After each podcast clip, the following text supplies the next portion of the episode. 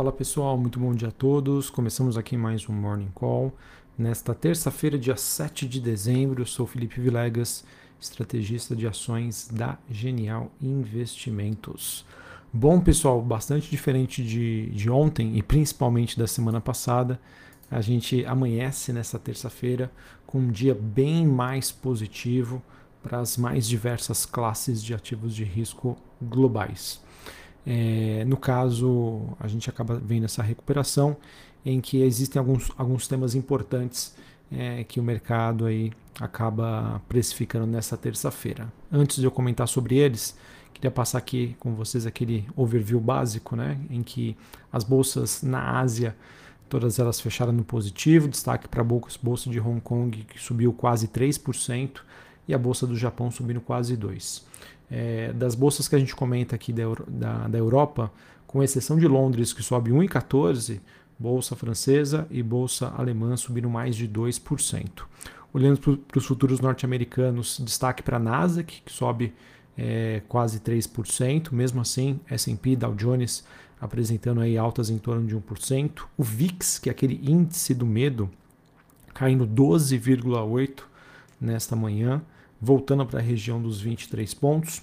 Dólar index DXY no 0 a 0, na região dos 96,35. Taxa de juros de 10 anos nos Estados Unidos subindo 1%.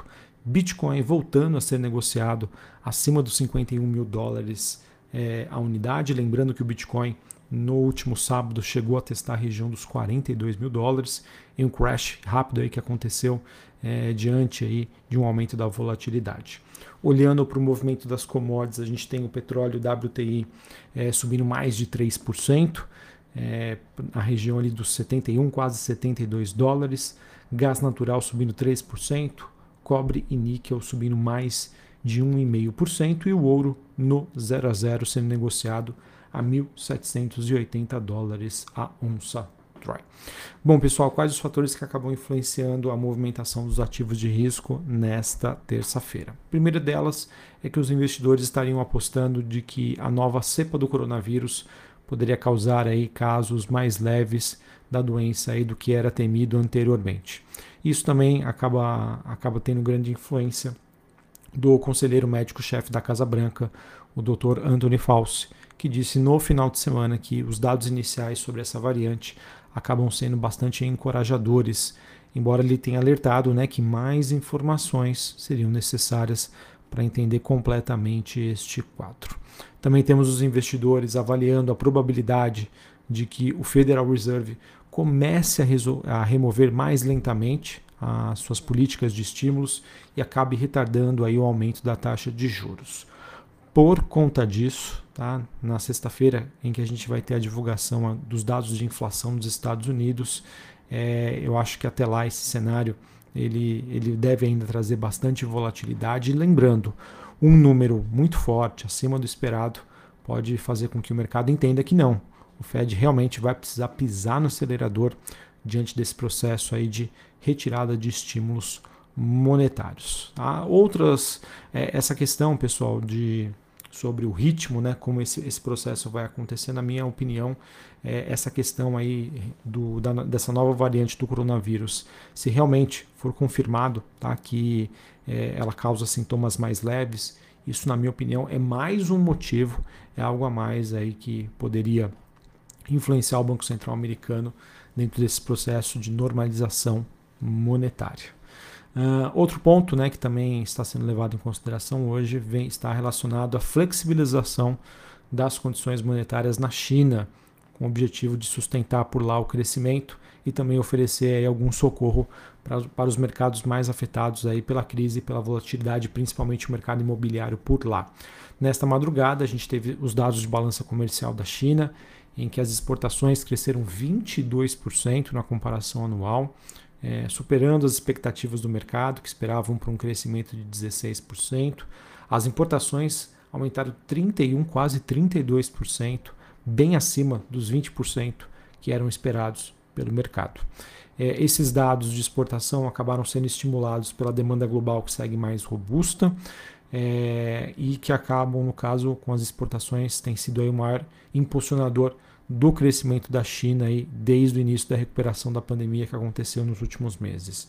Do lado das importações, é, com o aumento aí é, tanto dos volumes quanto dos preços do carvão e do gás natural que foram importados, isso acabou ajudando neste indicador. Beleza, pessoal? Então, China também acaba sendo um, um, vetor aí bastante importante e que acaba sustentando o movimento das commodities e que faz com que os investidores busquem por ativos mais cíclicos. Beleza? Uh, bom, pessoal, mesmo diante dessa melhora que a gente tem no, no ambiente global de negócios, é, vejam que o, o, que justifica né, o aumento hoje, a valorização hoje das ações, acaba sendo um repique, tá? depois de uma realização forte que aconteceu nos últimos dias. Nós temos ainda o um mercado questionando essa questão da, da nova variante da Covid-19, os próximos passos do Fed e a, os melhores dados relacionados à economia chinesa. Mesmo assim, pessoal, eu acho que é, a alta de hoje não é motivo para a gente achar que aquele medo, aquela incerteza acabou. Acho que muito pelo contrário. Acho que ainda a gente deve conviver aí dentro de um cenário de forte volatilidade. A gente tem uma semana super importante com os dados de inflação que vão servir aí de argumentos para a gente entender quais são os próximos passos do Banco Central Americano. Ou seja, muita atenção ainda, tá? Apesar dessa melhora que a gente acaba vendo nesta terça-feira. E outro ponto, pessoal, que vem crescendo bastante é, as discussões acabam girando em torno das tensões geopolíticas que acabam ressurgindo com aliados dos Estados Unidos e Europa avaliando aí as sanções a, ban a, bancos se caso né, a Rússia invadir a Ucrânia. Está é, tá rolando né, uma tensão muito forte nas últimas semanas entre Rússia e Ucrânia e esse noticiário, noticiário, se ele se deteriorar muito, poderia servir como um fator aí de risco que aumente a volatilidade dos mercados. E uma notícia que nós tivemos hoje, ontem, na verdade, em que os Estados Unidos estariam, entre aspas, né, boicotando as Olimpíadas de Inverno de Pequim é, que acontece em fevereiro de 2022. É, no caso, atletas poderão participar, né, atletas americanos poderão participar, mas nenhuma pessoa ligada ao governo americano estaria presente neste evento. Tá? Então, mais um fator que aumenta aí as, as tensões geopolíticas e, de certa maneira, é, isso poderia resvalar nos mercados. Vamos acompanhar. Bom, pessoal, falando aqui de Bolsa Brasileira, Bolsa Brasileira que segue bastante favorecida por conta né, dessa rotação de setores. É a Bolsa Brasileira que é mais uma bolsa mais cíclica, mais ligada às commodities. E hoje, sem sombra de dúvida, pode ser um dia bastante interessante aí acompanhando as altas né, do minério de ferro na China, dos metais, do petróleo. Isso pode ter uma influência positiva sobre a Bolsa Brasileira. Outro fator que também corrobora com o movimento de recuperação da bolsa brasileira se dá pela recente aí queda das taxas de juros de longo prazo, com a diminuição aí dos fatores de risco e também é, o avanço da PEC dos precatórios e com o mercado já precificando que por conta da desaceleração econômica o Banco Central brasileiro não teria necessidade de subir tanto os juros é, em 2022. Então todos esses fatores acabam contribuindo aí para uma recuperação até mais forte do que os mercados globais, olhando para a bolsa brasileira, com a justificativa de que nosso desconto é muito maior do que o visto lá fora. Sobre o noticiário político, sobre a PEC precatórios, é, no caso, é, há uma expectativa de que exista um caminho menos obstruído para a promulgação da PEC que foi fatiada. Numa reunião, inclusive, que aconteceu entre líderes do Senado ontem à noite, essa reunião que acabou tendo um clima menos tenso que o encontro que ocorreu no período da tarde, quando os senadores aí se encontraram com o comando da Câmara para discussão sobre uma solução em questão aí da, PEC, da PEC dos precatórios. No caso, o líder do governo, Fernando Bezerra Coelho, ainda deve tentar acertar aí com Arthur Lira a possibilidade da promulgação parcial, com o compromisso de que a Câmara vote diretamente em plenário as alterações que foram promovidas pelos senadores. Reportagem do Estado mostra que, mesmo com a PEC dos precatórios, o governo ainda vê um rombo de 2,6 bilhões de reais no teto dos gastos. E a última notícia que nós tivemos também, de acordo com a coluna do Lauro Jardim do Globo, é de que João Dória, candidato do PSDB, e Sérgio Moro é, decidiram conversar e marcar uma reunião que deve acontecer nesta terça-feira. Uh, pessoal, acho que é importante a gente compartilhar aqui. Uh, a gente sempre tenta ter um viés neutro em relação à política, mas que eu quero que vocês entendam que hoje o cenário de maior probabilidade que nós temos na Bolsa é de um segundo turno entre o ex-presidente Lula e o atual presidente Jair Bolsonaro. Tá? É, as pesquisas recentes que nós tivemos começam a mostrar aí uma, um maior interesse da população no voto de Sérgio Moro. Vamos ver se é, essa reunião, se essa é, união entre os dois candidatos poderiam chamar mais a atenção aí da população, o que poderia aí aumentar as possibilidades de cenários sobre quem iria avançar no, para o segundo turno, já que hoje a gente tem uma precificação no mercado de Lula e Bolsonaro no segundo turno e a precificação que nós temos hoje para a bolsa. Beleza, pessoal? Sem viés político, apenas uma informação e como que os mercados trabalham uh, com esses fatos e, e possibilidades, eventos de trazer aí mais um cenário aí para a bolsa. Beleza?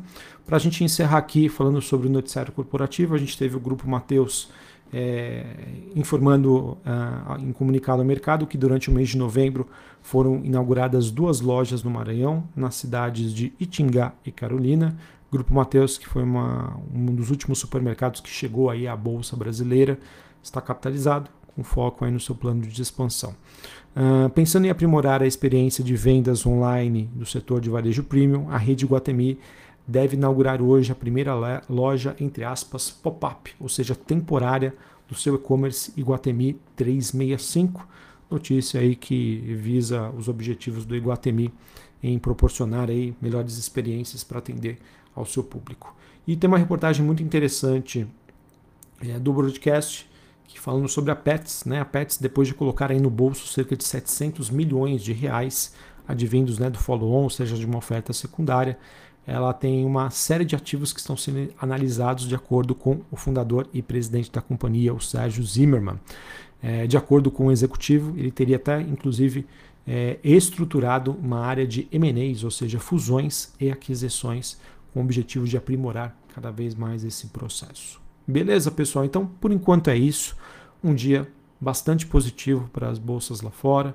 E acredito, né, se não houver nenhuma notícia aí no meio do caminho, que isso também é, sirva aí de incentivo é, para a bolsa brasileira, né? Quem sabe a gente fique, consiga recuperar é, as fortes perdas que, que a gente consegue ver aí no ano de 2021, tá bom? Pessoal, muita atenção, tá? Apesar do dia mais positivo, acho que o cenário de volatilidade ele ainda existe, em que o dado mais importante é o dado da próxima sexta-feira, dados de inflação nos Estados Unidos. Um abraço a todos, uma ótima terça e até mais. Valeu!